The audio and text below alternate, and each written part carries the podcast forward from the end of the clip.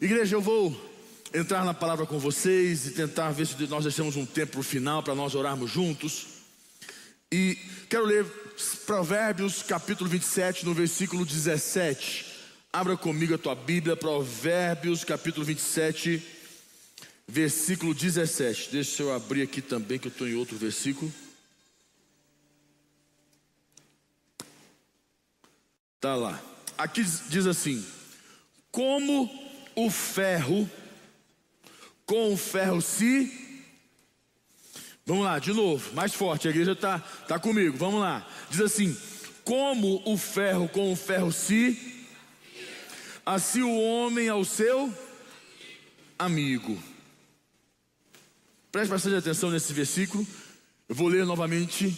Eu quero que você ponha teu coração nisso. Como o ferro com o ferro se afia assim o homem ao seu amigo. Você já viu o processo de afiar uma faca? O ferro ser afiado, você já viu o processo, como é que faz? Quando se afia um, uma, um ferro com um ferro, o atrito que é gerado afiando um ao outro, não é feito um, um não, é, não, se passa suavemente, com carinho, com jeitinho, Normalmente o atrito é bem forte, porque precisa tirar umas escaras da, da, da, do ferro. No caso, se for uma faca, você precisa tirar umas escaras. São algumas coisas que dá, geram umas aderências no fio da faca. Hoje já até criaram um amolador que você, quando passa, arranca isso. Mas quando não se tem esse amolador, que são dois ferrinhos que fazem assim, eles ficam desse jeito, e você passa a faca no meio. E tem que passar, as pessoas passam só de passar. E não é, não amola.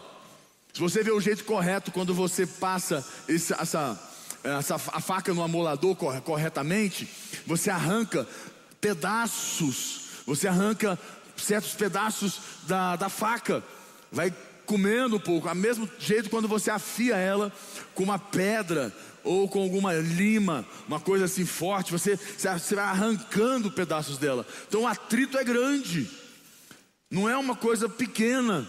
E eu quero que você entenda que a Bíblia diz para nós que assim como o ferro afia o ferro, o homem é o seu amigo.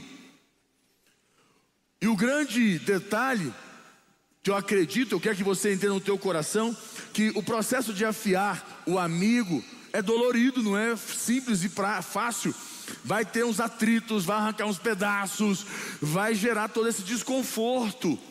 Mas entenda uma coisa: somente quando você se compromete em um relacionamento, seja ele qual for, qual esfera for do relacionamento, seja na igreja, seja na, na vida profissional, sentimental, mas principalmente com um amigo, quando você tem um amigo, é, você se compromete nesse relacionamento, você é capaz de ser afiado.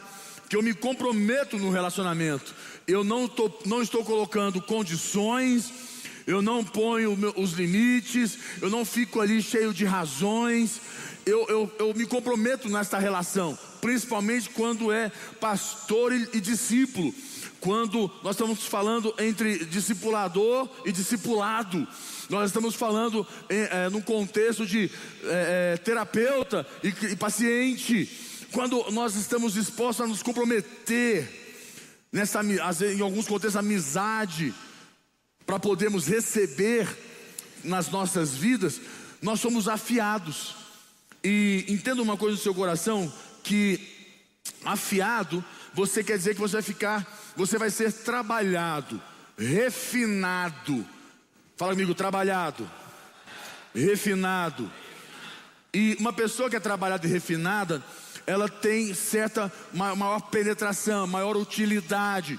Ela é sempre no, dentro de um contexto. Você vai aqui quem já cortou alguma coisa em casa, você pega uma faca que não tem fio, não, não corta, e uma que corta. Tem lá cinco, seis facas, e você testa uma, testa, você vai largando de lado. Daqui a pouco, só aquela que é boa. Todas são boas. Eu sei desse contexto porque em casa tem algumas facas que ficam na gaveta e a menina me procura e fala: Ó, oh, Lucas, essas facas aqui não prestam. Elas não prestam. Essas facas aqui elas não cortam, elas, não prestam. Só essa daqui. Eu falo, todas prestam. Se são ferro, é só uma questão de afiar elas. Ah, não, senhor, já afiei, não presta. Eu falo, é diferente ao contexto quando a pessoa não, ela não tem um domínio da ferramenta de afiar. Foi ela me dá aqui, eu pego as facas e eu afio para ela. Toda vez que eu afio as facas, ela fala: Nossa, mas agora ficou boa. Agora sim. E ela começa até, até todas têm utilidade, mas normalmente tem uma só que presta. De cinco, seis, uma presta e todas ficam na gaveta. Você vê que a utilidade, quando você é afiado, trabalhado, refinado na sua vida também pessoal, e entenda uma coisa: que o que eu quero que você entenda? Deus trabalha você para que você seja uma, uma, uma cidade fortificada. Amém? E entenda no teu coração, grava isso, cidade fortificada. E Deus prepara você, Deus treina você, Deus afia você. E é importante nós compreendermos que o irmão ajudado pelo seu amigo torna-se uma cidade fortificada. E as pessoas, as melhores pessoas para te afiar é um amigo.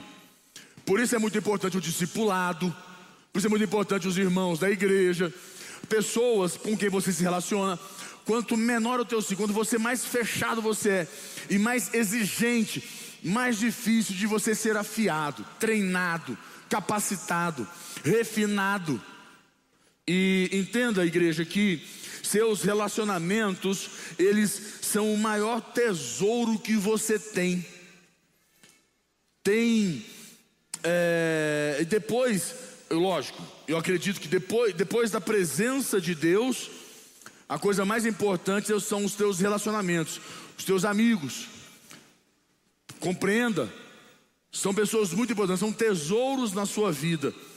E o grande contexto que nós temos que compreender é que os seus relacionamentos, é, os, as pessoas com quem você se relaciona, normalmente nós gostamos de procurar amigos que não nos, como é que eu posso dizer, não nos, não, não, não nos confrontam.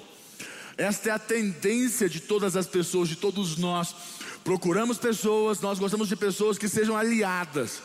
Você pode ver que normalmente pessoas que erram, que falham, ou que foram chamadas a atenção, elas procuram alguém para chorar, para reclamar, e a tendência é que elas querem alguém para aliar a elas, alguém que adule elas, que fale assim: não precisavam ter feito isso com você, né?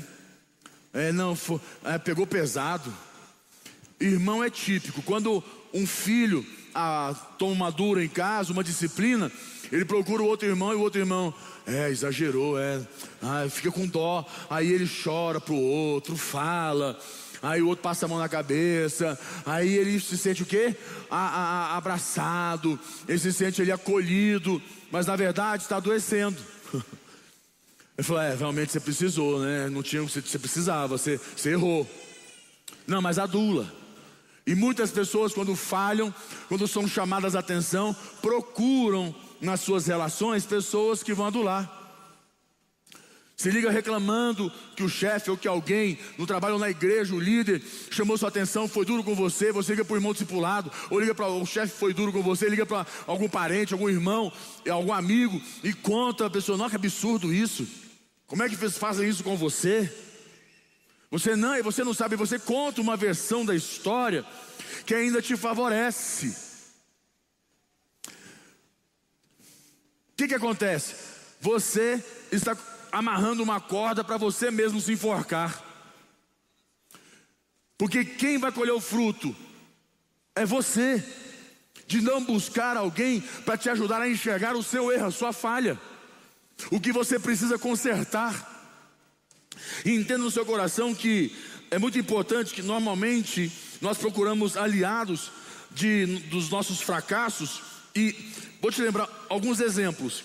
Lembra de, de uma pessoa na Bíblia, é, ela, ela, ela arrebentou com tudo que foi Roboão. Você pega Roboão, Roboão foi filho de Davi. Para quem quiser ler, eu não vou ler essa passagem que é um pouco comprida, vai atrapalhar um pouco a gente. Mas está lá em 1 Reis 12, 1 em diante, até, até ali no 20, 1 Reis 12, capítulo 12, versículo 1 em diante. Ali mostra que Roboão havia os conselhos dos anciões e os conselhos dos amigos que ele nas, cresceu juntos, cresceram juntos. Roboão queria se tornar rei, queria usurpar o trono. Roboão começou a ter uma ideia porque o povo chegou para ele e falou assim: Roboão, é o seguinte, o seu pai Davi é muito duro com a gente. O seu pai, ele, ele, ele, ele colocou muitos impostos, muito isso, muito aquilo, muito outro. É o seguinte: seja, seja o nosso rei, tira seu pai. Você é mais manso, você vai nos ajudar, você vai ser bom. Romão, Romão pensou, ah, rapaz, esse negócio é bom, não, eu gostei da ideia, sabe? Pensando bem, realmente eu, eu, eu, sou melhor, assim, posso ajudar mais vocês, imagina você rei, a cabeça, de, a cabeça dele foi longe. Aí ele foi consultar e falou: olha, dá três dias, me dá três dias aí, a gente volta a conversar. Falou com o povo. Nisso ele procurou os, os anciões, os mais velhos, e os mais velhos aconselharam ele ao quê? Procura seu pai, isso não é legal, isso não vai te fazer bem, não é saudável. Olha, você está, não, não é hora, não é momento, não é propósito. Será que é propósito de Deus isso da tua vida?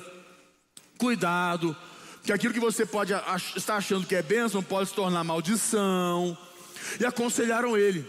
E como o coração dele queria tanto se tornar o rei, ele não aceitou aquele, aquela direção, aquele aconselhamento dos anciões.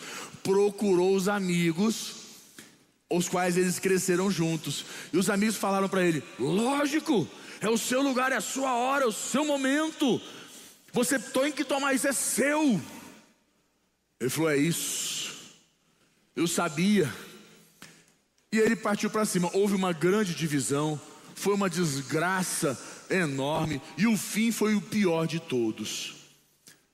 Então é importante nós entendermos, olha o que é ouvir conselhos errados. Porque você, quando eu falo para você assim, olha, um dos grandes tesouros na vida de um homem é, é um amigo. Mas que tipo de amigo?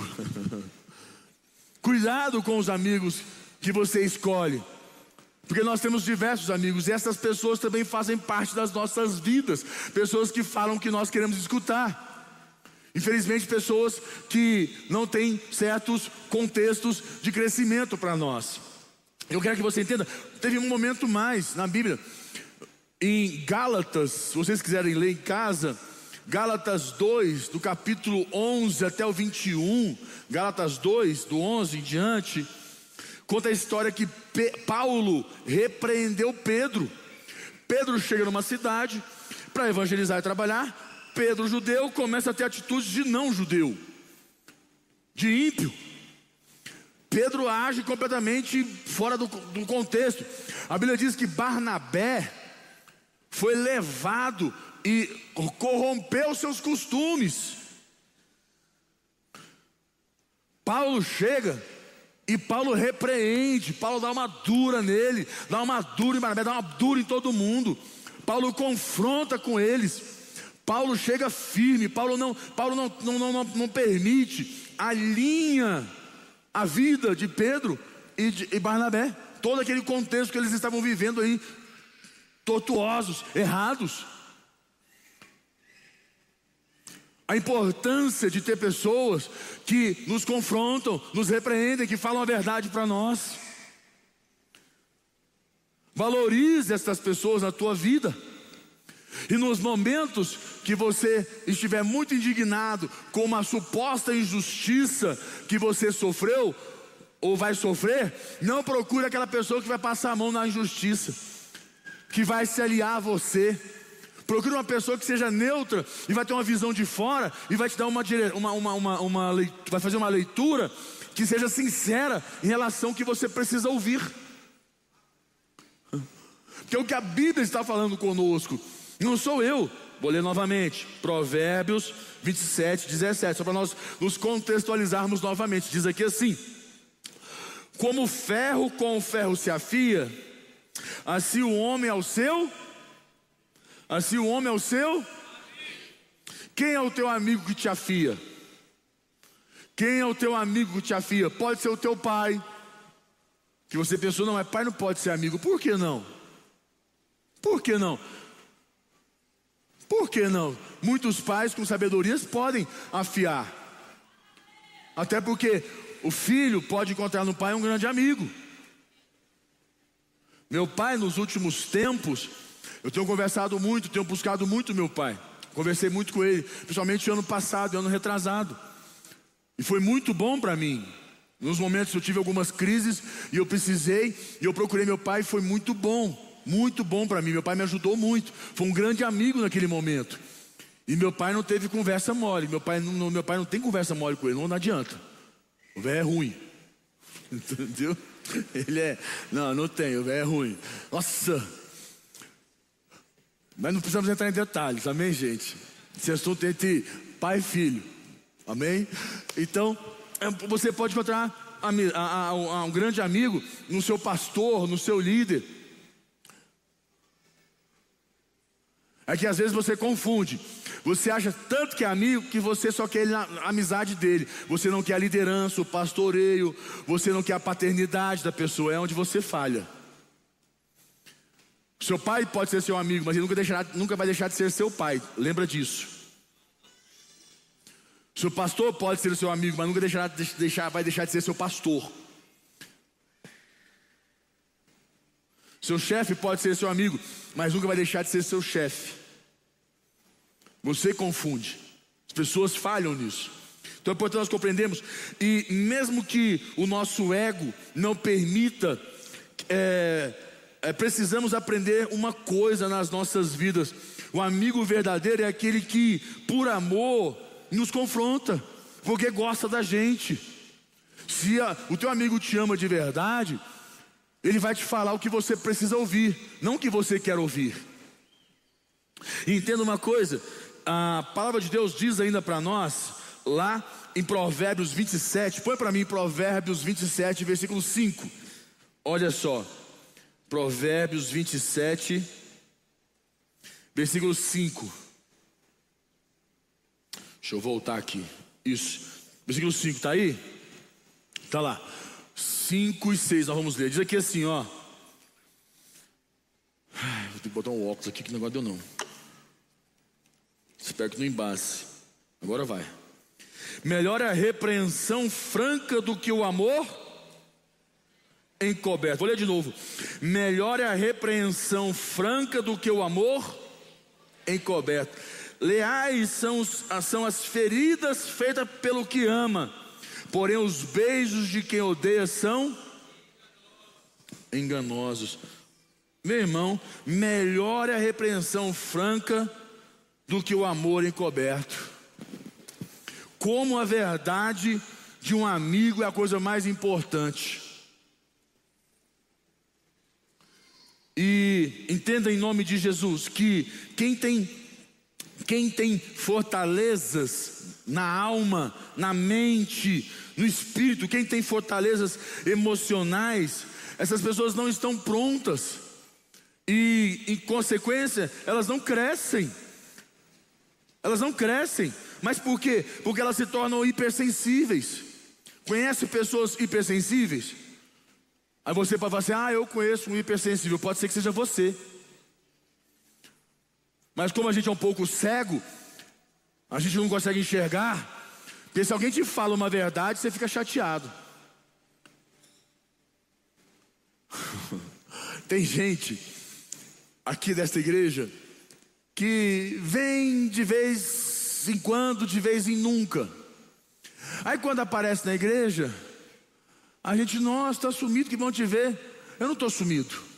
Eu não estou sumida. Não, é porque faz tempo que eu não te vejo. Não, mas eu não saí da igreja. Não, não estou dizendo que você saiu da igreja. Só falei que você sumiu, faz tempo que eu não te vejo. É, mas eu tô, estou tô aqui, eu venho. Não, que bom, nossa, que, que alegria.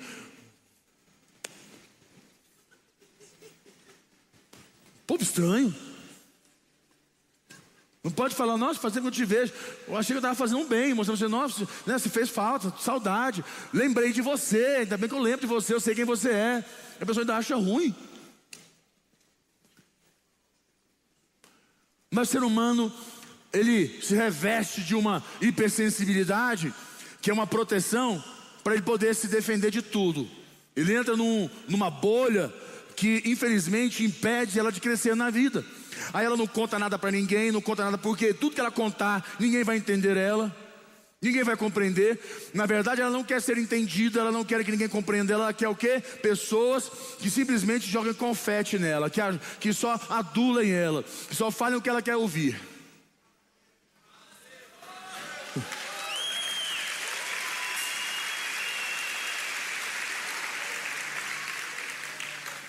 Quando seus, seu amigo, namorado, namorado sei lá quem, ah, chefe, pastor, líder, irmão discipulado, parente, é, enquanto essas pessoas não jogam, é, como se diz, o confete, você fica magoado.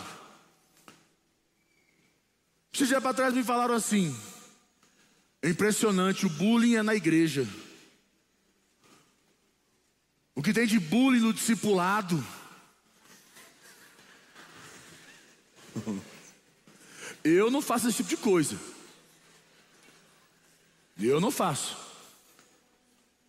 Eu sou o único aqui puro, santo. Na verdade, puro só o amor de Deus, né, gente? Que o resto, amém. Mas o que acontece? Ah, mas na igreja tem. O pessoal, eu vou te falar uma coisa. O povo do discipulado. Sabe o que acontece?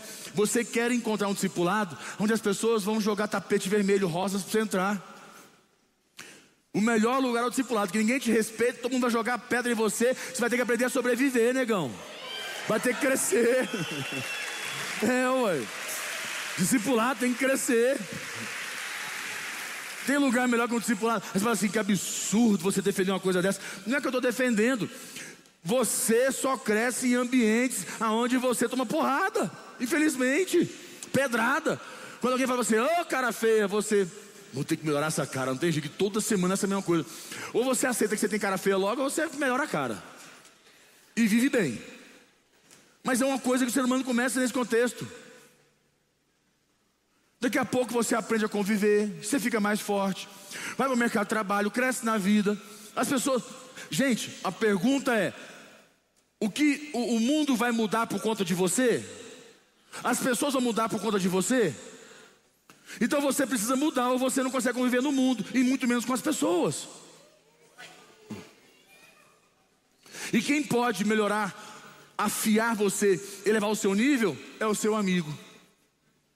Que pode ser o seu pai, pode ser o seu líder, ou pode ser todos eles. O seu pastor, o seu líder. E entenda algo no teu coração que muitas pessoas desistem da vida cristã por causa da decepção nos relacionamentos. Elas geram uma expectativa e são decepcionadas. Deixa eu dizer algo, algo para você: a igreja não é o céu. A igreja é um lugar que tem pessoas como você. Imagina uma igreja cheia de pessoas igual a você. O que seria essa igreja? Uma igreja de pessoas só igual a você. Que lasqueira seria essa igreja? O bom da igreja, imagina uma igreja cheia, só, só Marquinhos na igreja. Só Malafaia na igreja. Imagina se fosse só Santiago na igreja. Meu Deus do céu. Já pensou uma igreja assim? Imagina uma igreja só, só, só, só de Juliano. Eu ia falar uma coisa, mas não posso nem falar. Entendeu que vai dar confusão. Uma igreja só de Juliano, rapaz.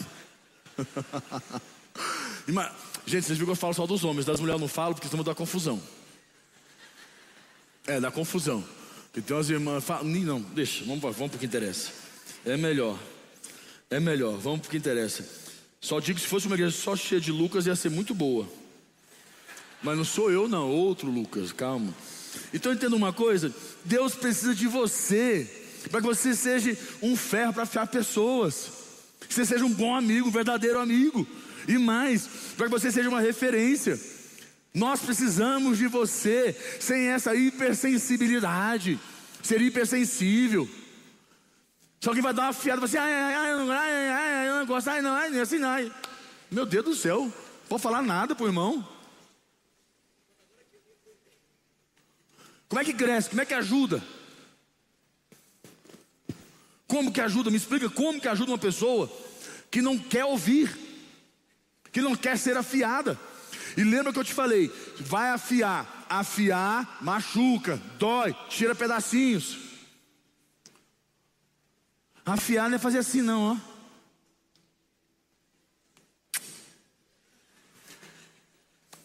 ó. Vai ter esse momento você vai tomar uns, umas pancadas, vai, vai, dar um beijinho só para falar assim.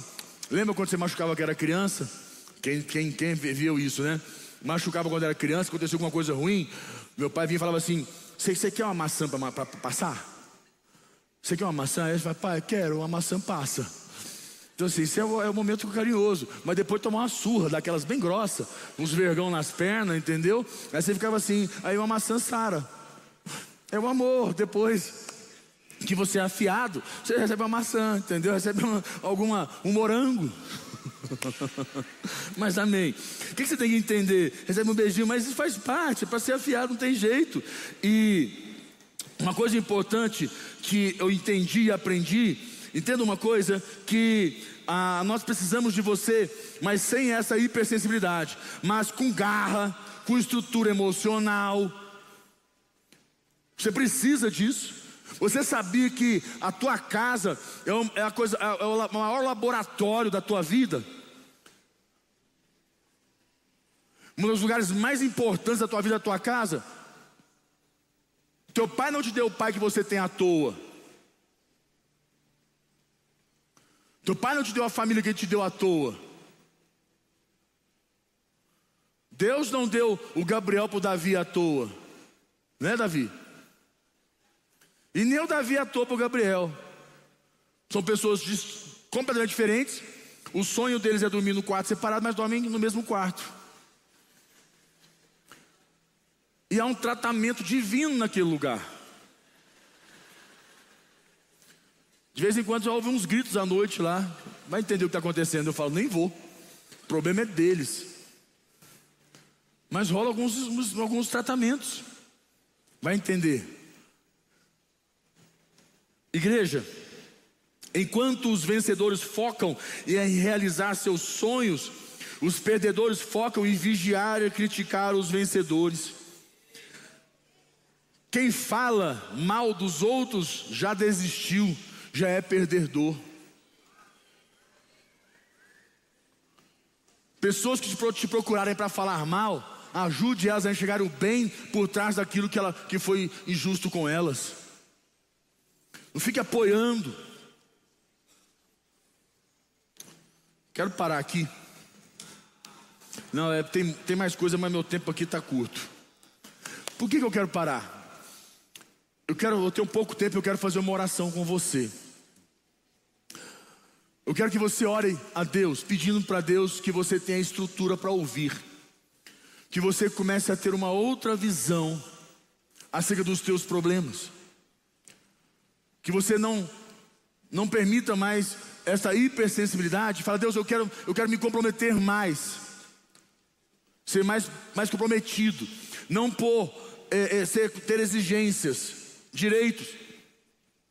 Eu quero ter uma relação com menos, é, como posso dizer, como a gente tem com Deus. Ela é uma relação que não exige de nós se você fizer isso, eu, te, eu, eu falo, mas se você fizer aquilo, eu não gosto. Não, peraí.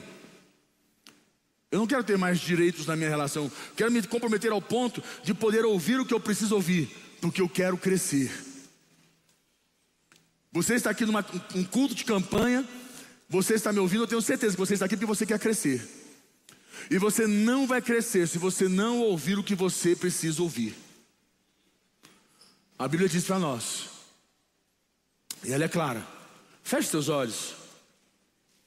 Feche seus olhos. Meu Pai, nós colocamos nossas vidas mais uma vez diante do Senhor. Em alguns momentos da vida nós permitimos que o orgulho entre em nossos corações, de tal modo que nossos ouvidos o nosso interior se torna sensível. E na verdade é o orgulho brilhando dentro de nós. É o orgulho nos roubando da verdade que nos liberta, que nos ajuda, que nos encoraja.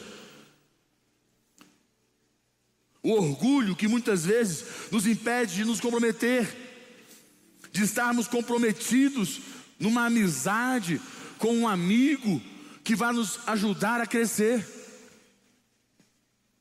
Que o orgulho não encontre espaço, ou que o orgulho seja derrotado em nossos corações.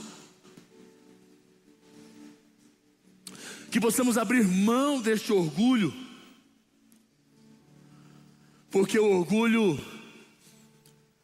como sempre, nos roubando, como sempre, nos tirando. O orgulho, como sempre, nos maltratando, de crescer, de olhar para o nosso pai, que pode ser um grande amigo, para nossa mãe, para o nosso pastor, para o nosso líder para o chefe, tantas pessoas à nossa volta que podem nos ajudar, mas o orgulho não nos permite, porque temos dificuldade em ouvir, não temos a humildade para ouvir do cônjuge, não temos a humildade, porque o orgulho é maior. Então fala com Deus, fala com Deus Faz uma aliança com Deus. Eu sei que existem problemas na sua vida que precisam ser tratados, trabalhados, ou melhor, afiados, refinados. Mas se você não passar por cima do orgulho e buscar ajuda, serão impossíveis. Nem que você procure um especialista mas estreite uma relação aonde você possa crescer. Fala com Deus, fala com Deus, fala, Senhor, eu quero crescer, meu Deus. Eu quero crescer. Eu quero ser útil. Eu quero ser, fala para Deus, eu quero ser como uma faca afiada numa cozinha ela está sempre ali sendo utilizada, ela sempre é disputada, todos a querem, porque ela é a única capaz de completar o serviço, de fazer o serviço. Fala para Deus, Senhor, eu não quero ser uma faca na cozinha. Eu não quero ser uma faca na cozinha que não tem serventia.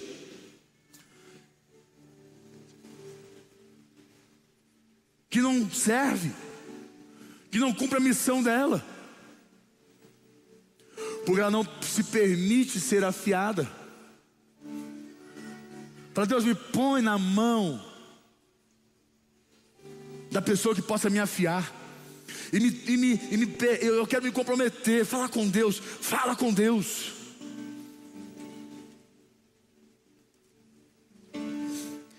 Quanto mais eu corro, mais cansado eu fico. Não importa o quanto eu me sacrifico, meus objetivos não consigo alcançar. Já andei em todos os caminhos, já gritei por todos, mas fiquei sozinho. Sinto minha força se esgotar vem me ajudar. Tenho ouvido falar das suas maravilhas, que tens poder para salvar.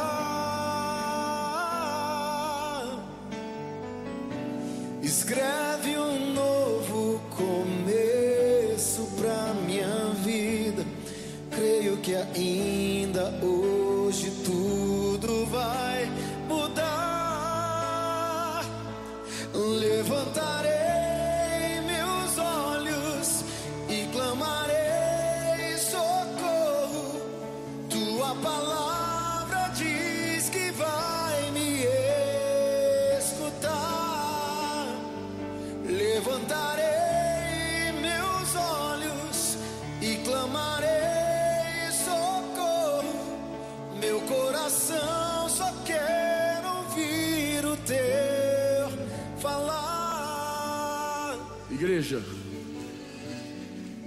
queria que você. Você me dá mais dois minutos, é coisa rápida. E não fica com vergonha, não. Eu queria que você ficasse em pé, rapidinho. Fique em pé. Eu queria que você pudesse orar com a pessoa atrás de você, ou a da frente. Para uns à frente, outros atrás. Não é a pessoa do lado. Uma pessoa só. Mas faça uma oração. Você vai ficar com vergonha e falar: Meu Deus, eu nunca orei na vida. Eu nunca orei na vida. Eu não sei ninguém que é isso. Tem problema não. Pega na mão da pessoa e repete as minhas palavras. Eu vou orar e você vai repetir. Fica tranquilo. Mas eu quero que você ore por ela. Está falando o quê? Se não tiver ninguém aí, pega do lado mesmo. Já que está assim, pega do lado. Não tem problema. Mas eu quero que você fale para ela: Senhor, abençoe do meu irmão. Dá-lhe um coração sensível à tua palavra que o Senhor tire a, a, a hipersensibilidade da vida dele. Que a mente dele seja forte. Que as emoções sejam fortes. Que o Senhor o afie. Que o Senhor o refine. O faça forte. Para prevalecer todos os dias as críticas, as injúrias, as injustiças, as mentiras, o que for, o que vier contra ele não prevalecerá, pois o Senhor o faz forte, o faz corajoso. Eu te abençoo, em nome de Jesus, e que você encontre um amigo, amigos, amigos de verdade, que te façam crescer, que afie você, que refine você, em nome de Jesus.